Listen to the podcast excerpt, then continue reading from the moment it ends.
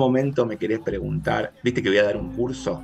Mm. Va, no sé, digo para, para generar eh, gente que se inscriba a eso. Mirá, yo, yo vivo de la publicidad, ya yo cobro por hacer publicidad. Ah, bueno, no, no. Ahora te mando el CBU. ¿Eh? Como dice el dicho, ¿qué te gusta que te hagan? Transferencias. ¿eh? Qué, bajeza esa, ¿no? ¿Cuál? ¿La mía? no, no, no, la, de que a uno eh, solamente le gusta, le, guste que le hagan transferencias, ¿no? Aunque está bueno que te hagan transferencias. está bueno, está bueno. la verdad.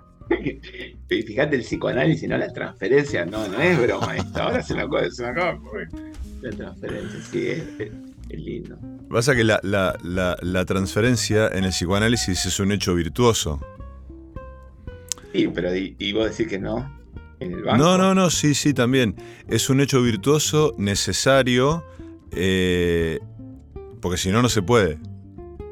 En, el mundo capitalista sin las transferencias tampoco se puede. Tampoco se puede. En, en un libro que se llama Una temporada con Lacan, Mm. de Pierre Rey, que es un, fue un paciente de él durante 10 años. El modo que él, la, primera vez que se encuentra con Lacan, después de hacer la, digamos, de generar la cita, Lacan le pregunta por qué, por qué viene, qué pasa, no sé qué, y la frase con la que termina el primer capítulo es, no le encuentro la vuelta.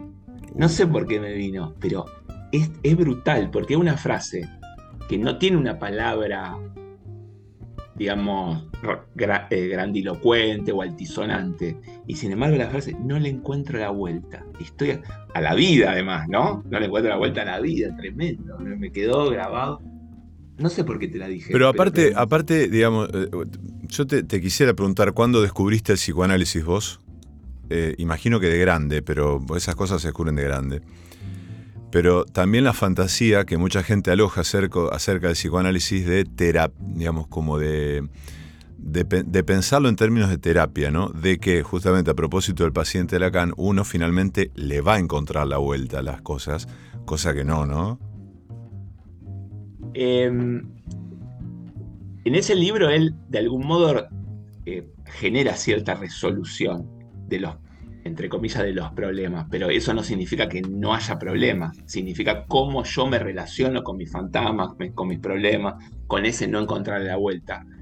En algún punto el psicoanálisis como la posibilidad de resignar, en una de, los, de, los, de las vertientes, de resignarse a que somos vulnerables, pero esa resignación no es negativa, no es tirarse en la cama, sino salir a la vida sabiendo que uno es vulnerable y que nos van a hacer pelota o nos van a hacer mierda, pero desde otro lugar. No desde el temor, sino desde el, si querés, desde la ambición. Mm. Eh, eso me parece que es fundamental. Y, y, también la posibilidad que nos da, que está ligada a esto, la posibilidad de un nuevo comienzo, la mm. posibilidad de no repetir, la posibilidad de no seguir siempre en la misma lógica, moverse un centímetro de lo que uno viene haciendo con su familia, con sus hermanos, con sus tíos, con su pareja, con sus amigos. Un que, que es brutal, que es una, una, transformación brutal, pero al mismo tiempo una especie de respiro, es decir, algo distinto. Logré hacer algo distinto con lo que venía haciendo siempre. Yo. Que implica romper eso, ¿no? Muchas veces que implica dolor, que implica angustia, que implica malestar, pero esa, esa sensación de haber hecho algo distinto yo creo que es, ya que hablábamos de la transferencia, impagable. Podríamos pensar entonces que mm, yo, yo, yo que también soy un, un enamorado. mirá, lo que voy a decir, un enamorado del psicoanálisis, ¿no? Si, si, soy un enamorado del psicoanálisis es porque estoy practicando psicoanálisis y no sé, no, es que, no, sé si, si me va bien, porque no es, que, no es que te va bien, pero uno me parece en el mejor de los casos puede decir, estoy psicoanalizándome, o sea, estoy practicando el psicoanálisis, ¿no? Pero si lo pensara en términos de propósito, ponele, hace, unos días un amigo me dice, che, ¿vos vas al, al psicólogo? Sí, le digo pero no es, eh, no es exactamente un psicólogo, entonces, bueno, toda la, explicación siempre torpe para distinguir al psicólogo del psicoanalista. Y entonces me pregunta, ¿y para qué? Y digo, ¿y qué le digo? Y entonces yo le digo, para ser libre. Creo ¿Es la libertad el, fin o uno? Sí, digamos, deberíamos pensar qué, qué significa esto de la libertad. Pero, y uno dice, liberarme de esas ataduras, mm. de las ataduras de la infancia, de las ataduras de lo dado, de, de las ataduras de mis padres, de la vida de mis padres, de lo que repitieron y vienen haciendo mis padres y que pusieron en mí, y que uno no sabe cómo lidiar con eso. Yo creo que por ahí va.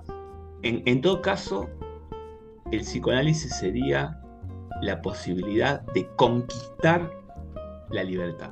Mira, en, en este libro de, Pierre Rey, que a mí la verdad que me ha marcado, surge de casualidad porque yo, bastante enojado con, una comisión en psicología justamente, eh, por los resultados de los exámenes, empiezo a ser bastante crítico de algunos procedimientos y digo, bueno, ustedes como no están en, parece que no están compenetrados ni comprometidos con la lectura, la lectura también es la posibilidad de la contingencia, de encontrarse con otro, no solo, digamos, una forma de amor, la lectura.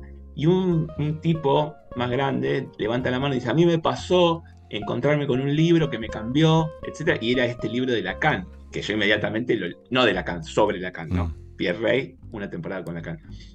claro, lo primero que hago es ir a comprármelo. No lo conocía ni siquiera y realmente es un libro eh, extraordinario. Y en ese libro distingue Pierre Rey entre lo dado en la infancia y lo conquistado de la madurez. Esa es la clave. Porque dice, lo conquistado de la madurez es la posibilidad de amar, elegir y asumir. Esa es la libertad. Digamos, no la libertad de comprarte lo que querés, de irte de viaje. La libertad es, es, es convertirnos en adultos. Que implica, a ver, si, a, ver si, a ver si estás de acuerdo, que implica, por un lado, modificar el pasado y distinguir, y acá viene un desafío faraónico para mí, distinguir entre lo que uno quiere, lo que uno, lo que uno cree que a uno le hace bien, lo que a uno lo satisface de lo que uno desea. Sí. Bueno, vos haces esa tripartición, ¿no? Lo del pasado, tal cual. Em, modificar cómo lee uno el pasado. ¿no? Cómo, es, eh, bueno, es típico, ¿no? pero nos han marcado nuestros padres cómo, cómo se relaciona con ellos de una forma distinta. Eso sería modificar el pasado desde mi punto de vista. Poder leer en sus conductas y en sus actitudes algo diferente a lo que leíamos o interpretábamos cuando éramos adolescentes. La bronca, el odio, la rebeldía. Ver ahora qué hay de ellos en nosotros.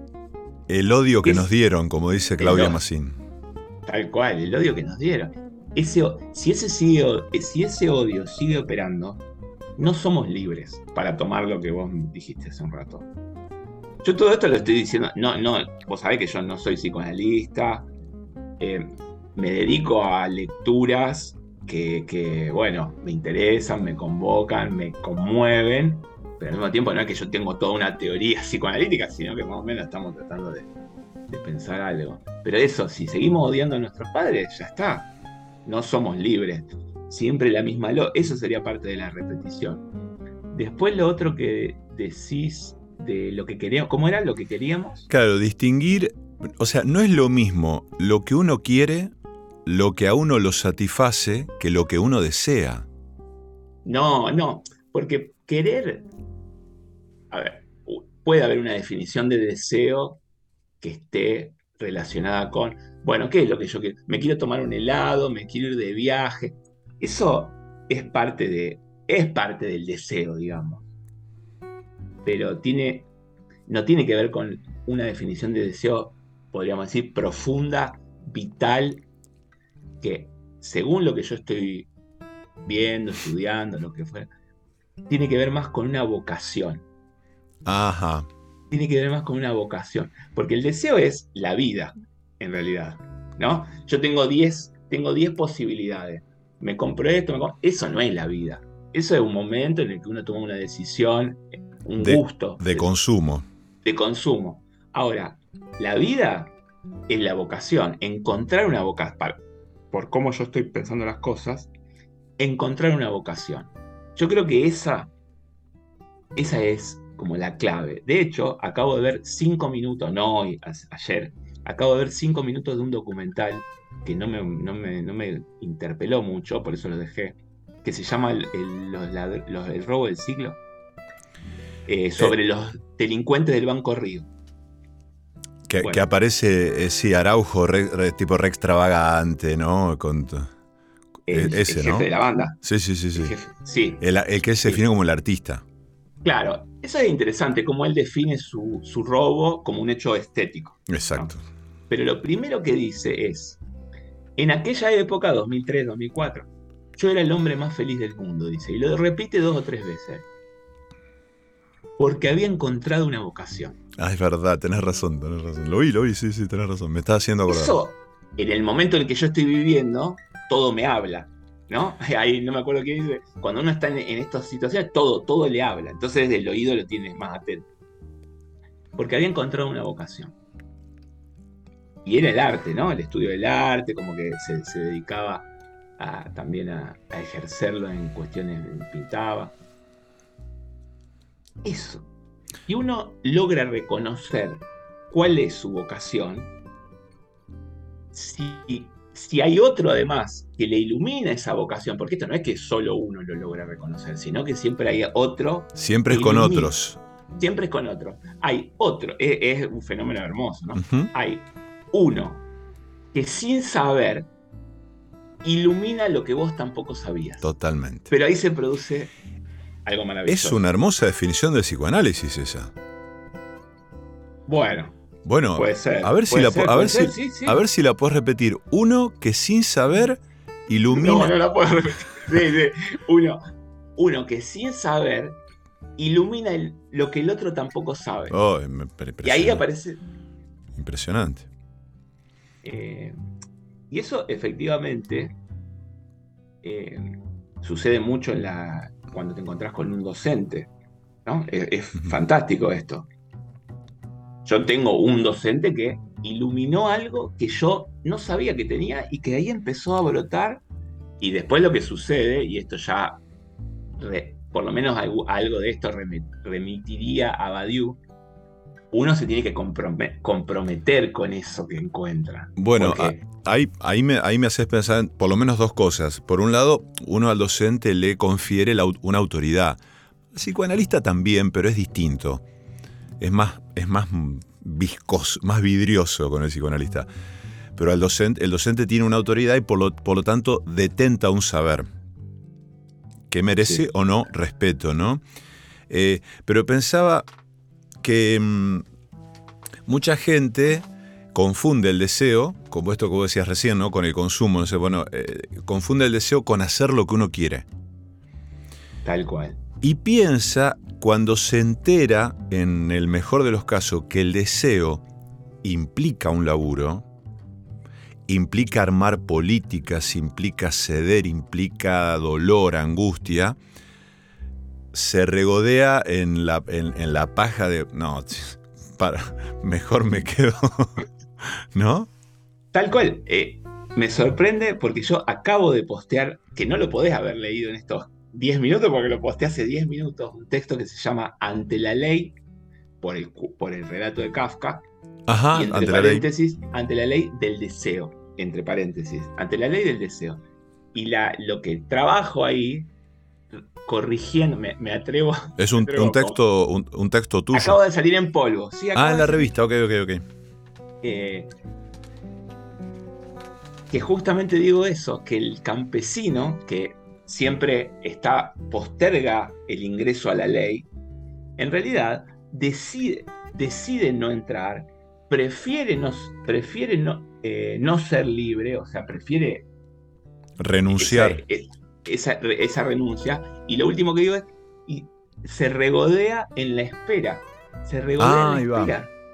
Por eso cuando lo dijiste, es casi textual. Ahí va.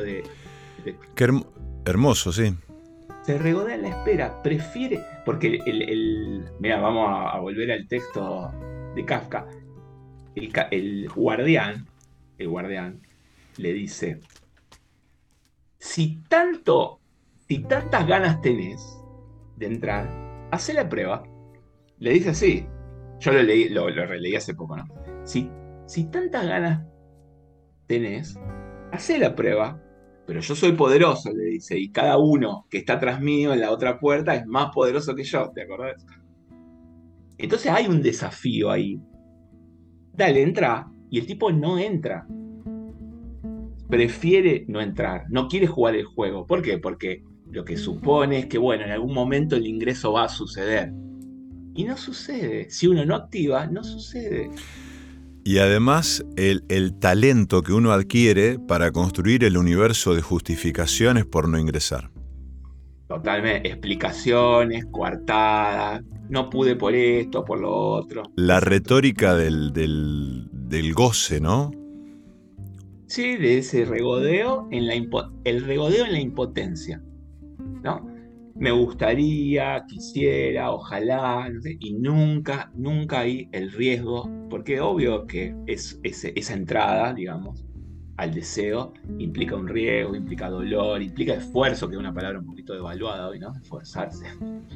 Eh, sí, más que devaluada, eh, sí, está devaluada sin duda, pero pensaba también, em, se le ha sacado, se, se, le ha sacado su investidura eh, por ahí más, más piola, qué sé yo, no sé, ¿no? Es como que, oh no, el esfuerzo. Sí, y, cuando uno encuentra esto, el esfuerzo está, mm. pero no es sacrificio. No es le... Porque claro, si vos consideras, si un alumno, una alumna, un estudiante considera que la lectura, en su caso, que es lo único que tiene que hacer, por lo menos en las clases que doy yo, eh, es un sacrificio, si la ley se opone a su deseo, estamos fritos. Hay un filósofo, no, un filósofo, mira, se me, igual estudió filosofía, Máximo Recalcati, que yo estoy leyendo ah, mucho, escuchando mucho sobre Me lo nombraste. Dice eso, hacer de tu deseo la ley. Entonces ahí se cae, se cae la idea de, no la idea, la sensación de que la ley está por un lado, el sacrificio, el desgaste y que el deseo está por el otro. Entonces, claro, ¿por qué yo voy a querer sentarme a leer si ese no, no es? mi deseo o no, o no, o todavía no lo reconozco. Eso para mí esa es una clave. Ahora, quiero volver a algo que decías recién respecto de el otro, los otros. Em, y algo que yo estoy sintiendo en este, en este, último tiempo, que no sé, eh, no sé, digamos, cuán atribuible es al tema de la pandemia. El otro día nos reíamos con una amiga que, viste, no, que la pandemia, no, no nos hagamos los boludos, o sea, eh, no le echemos la culpa de todo a la pandemia, viste. Está, bien, la pandemia generó algo cuyos efectos no podremos dilucidar sino hasta no sé dentro de cuánto, ¿no?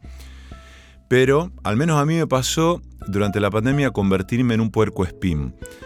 Eh, una vez mi analista eh, habló de, mucho antes de la pandemia, de la cuestión de dieta, como ponerse como dieta, ¿viste? Dieta de relaciones, de ruido, de espacios, de cosas, bueno, dieta. Y la pandemia propició muchísimo esa cosa de reclusión, porque fue inevitable. Pero a mí me puso también, me convirtió en un puerco espín, como que me encerré y tipo no se acerquen.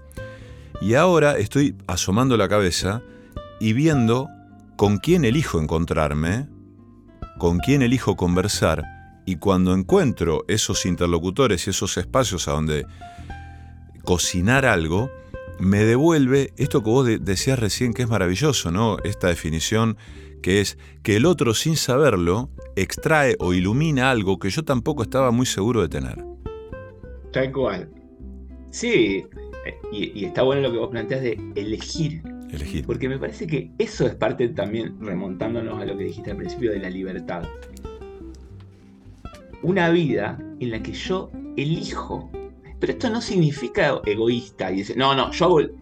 Significa elegir, preferir, no que una ola te lleve puesto, que los vientos te, lleven a, a, formar una pareja, otro viento te lleva a comprarte el autito, y nunca uno en una vida, porque además es la única, y no quiero ponerme eh, con ese tipo de discurso, que tampoco yo apruebo, porque ahí estaría más cerca de lo que vos mencionaste antes del, consumo, el capitalismo, el, disfruta de la hora. Sí, sí, la vida es una sola. La vida es una sola. ¿Te acordás? ¿Cómo era el lema de la Sociedad de los Poetas Muertos? Carpe diem. Carpe diem. Eso. Eh, pero efectivamente es ahora. Eso sí, es ahora. No es mañana, bueno, ya voy a ver cómo hago la próxima, cuando se dé, esperando el momento ideal. No, elijo, elijo. Eso, para mí, eso. Lo que pasa es que está bastardeada la cuestión de la elección. Mm. Porque la elección ahora es entre el Mercedes y el. Bueno, ¿quién puede El Mercedes y el, Porsche. Entre el, el Pategras y el Fimbo, digamos. Claro. Eso, eso. Asumir elegir, decidir, y no es joda, porque en el libro dice amar también, ¿no? Hay como una... Eh, amar para mí es, terrible porque es descubrirse a uno como ser amante, quiero decir, como alguien eh, que tiene la posibilidad de amar, digamos, de, registrar a otro en un registro amoroso, digamos, ¿no? Sí. De dar algo. Sí, de dar algo, de construir algo mm. con otro, de construir una visión con otro, de, de esa diferencia inconmensurable con el otro, mm. pero que al mismo tiempo uno es obvio que tiene la tendencia a, cortar. ¿no? Esa a uno le gusta conocer la otra persona, saber todo de la otra persona, la tendencia a formar un uno, mm. que eso después termina mal, ¿no? Pero, pero esa maravilla de encontrarse con otro y que no sabes no sabe qué va a pasar y construyen de a dos, y esto también, ¿no? Construyen de a dos, algo que ninguno de los dos tiene muy claro. Eh, es, complejo lo de, lo de amar. Eh, recién cuando decías esa hora, me hiciste acordar a que con un amigo hace un tiempo, un amigo que tiene edad cercana a las nuestras, Manu, él me decía, recién ahora tal cosa.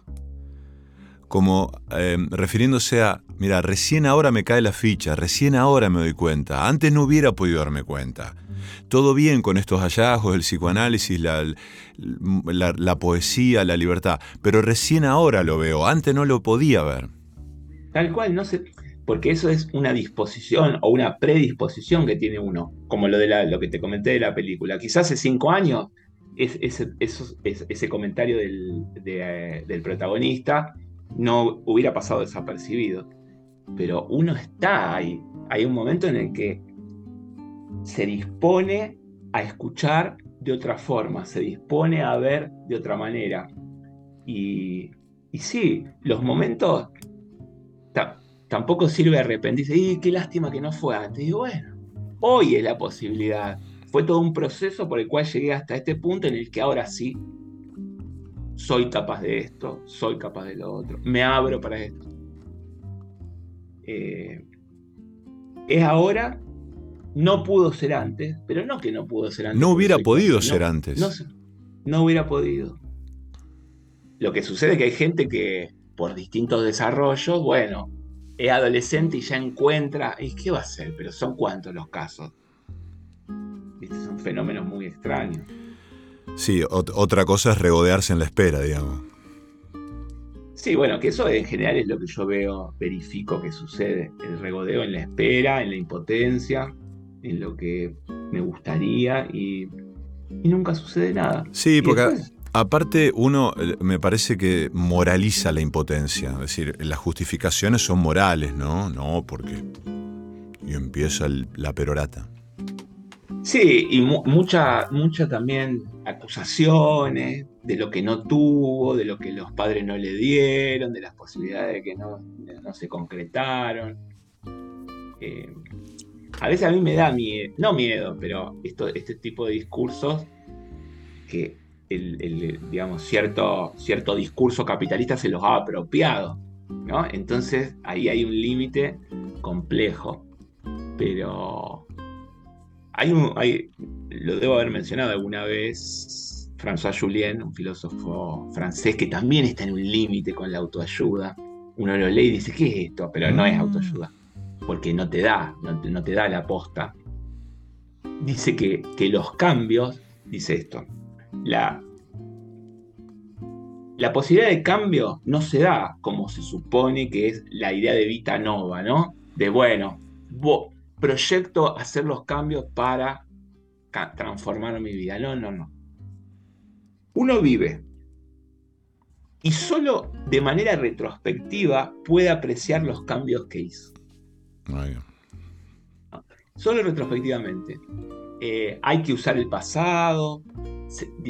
habla, eh, utiliza un término que es lucidez, de ver cómo, qué hago yo con ese pasado, pero no está delante el cambio.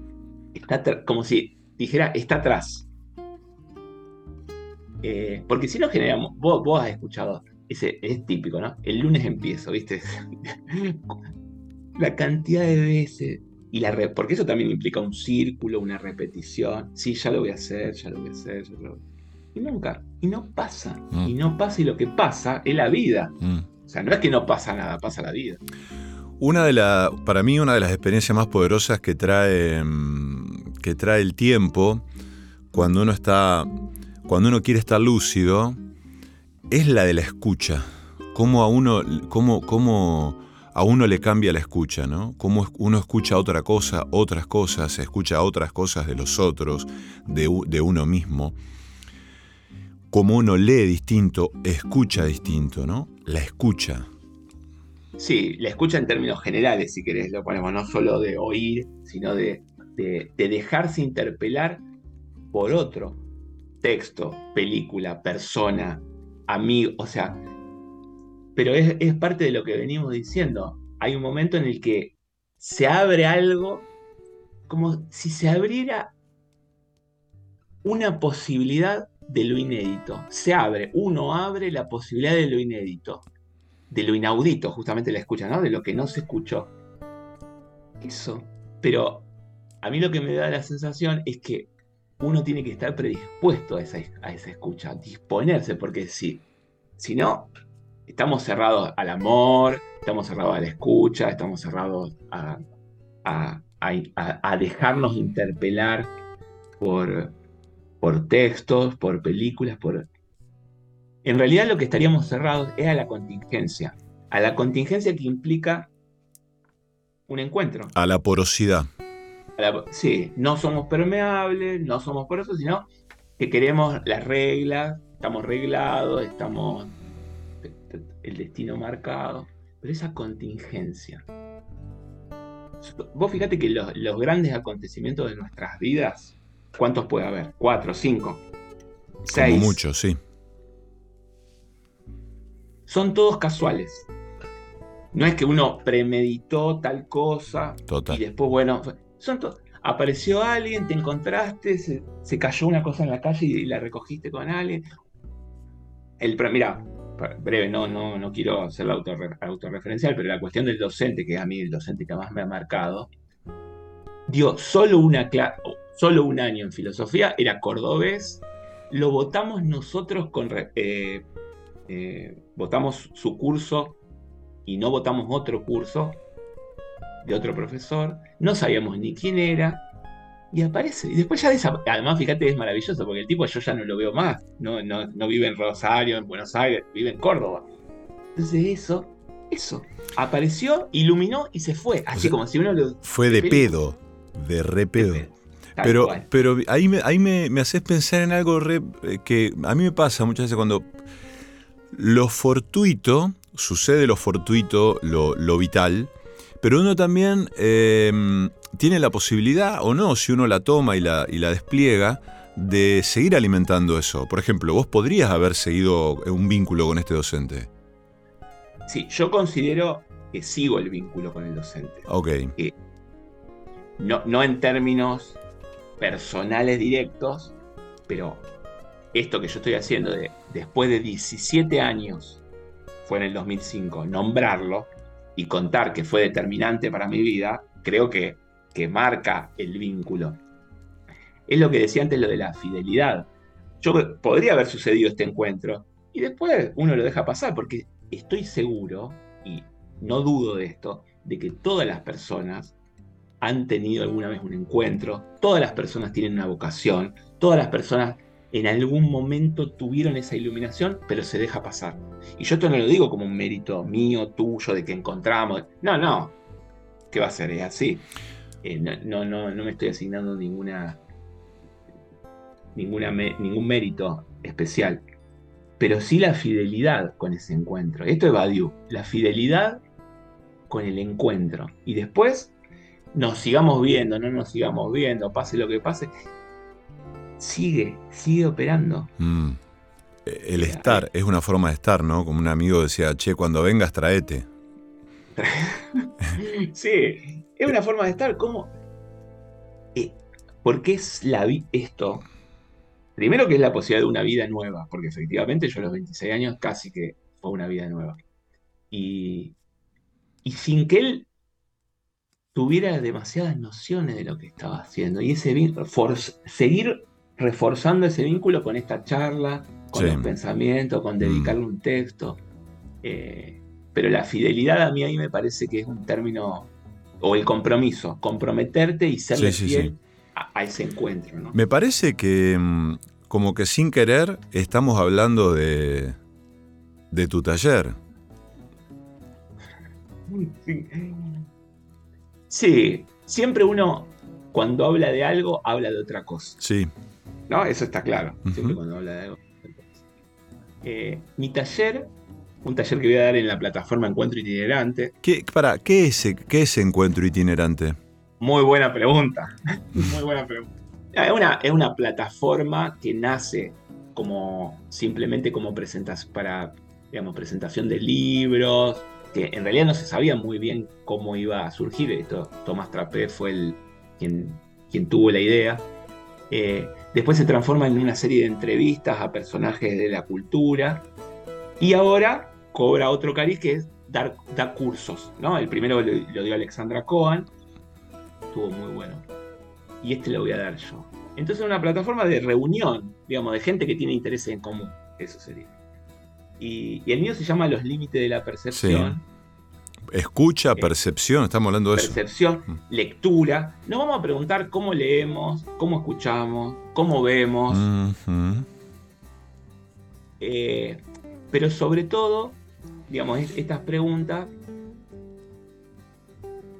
reflexionar sobre estas preguntas en la contemporaneidad, pero siempre teniendo como horizonte las vanguardias históricas, que fueron las que cambian de raíz los modos de producción y de recepción del arte, porque a eso nos vamos a dedicar.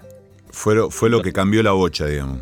Fue lo que cambió la bocha. Entonces, una de las preguntas que yo planteo es: ¿por qué después de 100 años de la vanguardia histórica, hoy un espectador promedio o un lector promedio sigue viendo las mismas películas, los mismos libros, y cada vez que hay una película que tiene algo distinto, es lenta, es aburrida, no pasa nada. Entonces, ver qué sucedió en, esto, en estos 100 años. Y me voy a ubicar en la filosofía, el arte, literatura y cine.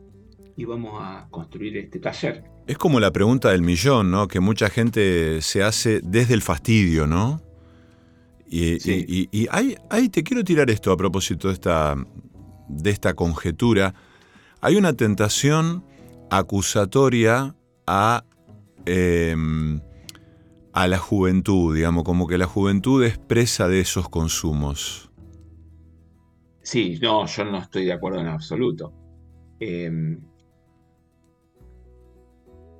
la juventud como aquello, aquella, aquel, aquel, rango social o aquella porción social que no hace lo que debería, cuando los adultos sí efectivamente lo hacen, cosa que es falsa.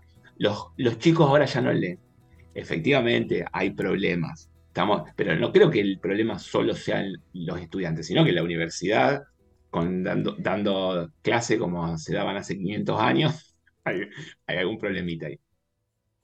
Eh, pero es, es, bastante notorio como desde ciertos discursos solo se acusa a la juventud de, de, no hacer lo que corresponde, de no hacer lo, las cosas como se hacían antes, y al mismo tiempo hay una tendencia, fíjate, a que todos queremos ser jóvenes, porque es típico ahora el tipo de 60, 65 años que está con zapatillas, con el... Sí. Entonces hay, se juvenil, juveniliza todo, pero al mismo tiempo se los utiliza como chivo expiatorio de lo que los adultos tampoco hacen. Ningún adulto se banca una peli. O sea, gente que no puede ver una película de hora y media sin cortarla en tres partes. o sea. Sí, además es una pregunta del millón porque mm, eh, me, parece, me parece un terreno muy, muy picante, ¿no? Decir, bueno, explicar un poco los consumos culturales de hoy, cómo mete la cuchara, cómo mete la cola la industria del entretenimiento, eh, el mainstream, eso que llaman el mainstream, ¿por qué Spotify te sugiere tal música? Sí, o, YouTube, ¿no? todas estas plataformas. Vos usaste una expresión que a mí me parece importante, que es consumo cultural. Mm. Hay un libro de Tabarovsky, no, no recuerdo si es el último, El momento de la verdad, que va un joven, se le cae la mochila, se abre la mochila y tenía un, es de los, es decir, era en un momento de los 90 o 2000, un, dis- un CD, un libro, una peli, porque hay que distinguir el consumo cultural del lector, para, para ponerle nombre, un solo nombre, lector. No es lo mismo un consumo, un, alguien que consume libros, que compra el último libro de tal, que le gusta no sé qué, que un lector. Sí, Entonces, para mí hay que distinguir consumo cultural de ciertas formas de apropiarse de la cultura, como sería, bueno, alguien que se dedica a la música, alguien que se dedica al cine. claro, el consumidor cultural es aquel, o podría ser aquel que dice, ah, sí, fuimos al teatro.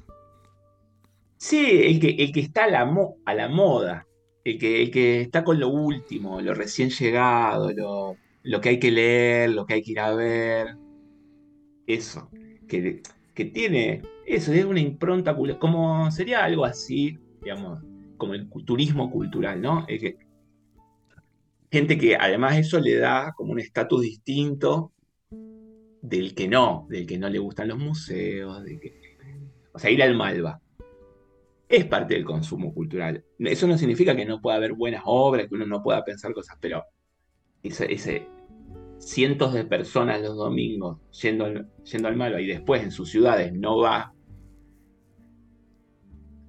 Bueno, eso habla de- del consumo, está bien. yo no, no soy que. Si hay algo que no soy con respecto a, a- al capitalismo y este tipo de cuestiones de consumo es moralista. Qué bárbaro, qué hijo de puta el capitalismo, cómo los pobres. No, no, porque no hay nada más estéril que la crítica moral Mm. al capitalismo. Como, no, bueno, si alguna vez el burgués, digamos, para hacer la expresión, toma conciencia de lo que. No es Sí, sí. así. Somos todo un engranaje del capital, es otra cosa. Otra... Eh, carajo, igual. No, no, pero bueno, hay, hay también, está, está, está buenísimo. El, el- es, es un taller, ¿cómo es el taller? ¿Cuándo? ¿Desde cuándo? ¿Hasta dónde? Sábado eh, 17 de septiembre, 24, 1 de octubre y 8 de octubre. O sea, los dos últimos sábados de septiembre y los dos primeros de octubre, de 11 a 13 en la plataforma de encuentro que después cuando se inscriben les mandan el link. No, es virtual el taller. Claro, claro, eh, los dos últimos sábados de septiembre y los dos primeros de octubre. Exactamente. ¿Cómo se llama el taller? Los límites de la percepción. Mm, Y, y eso podríamos, yo vos que es el tercer curso, digo para tomar, retomar el psicoanálisis, puse los eh, la filosofía y sus límites, los límites de la imagen y ahora los límites de la percepción. Tercer curso que pongo límites. Mirá vos. en el- y digo, y ahí sí, claro, ¿no? Un tipo que nunca le pusieron ningún límite se lo tiene que poner. se los tiene que inventar, Sí. se los reclama al mundo, a los otros, ¿eh? Manu, eh, gracias, un placer siempre. Gracias a vos, Esteban.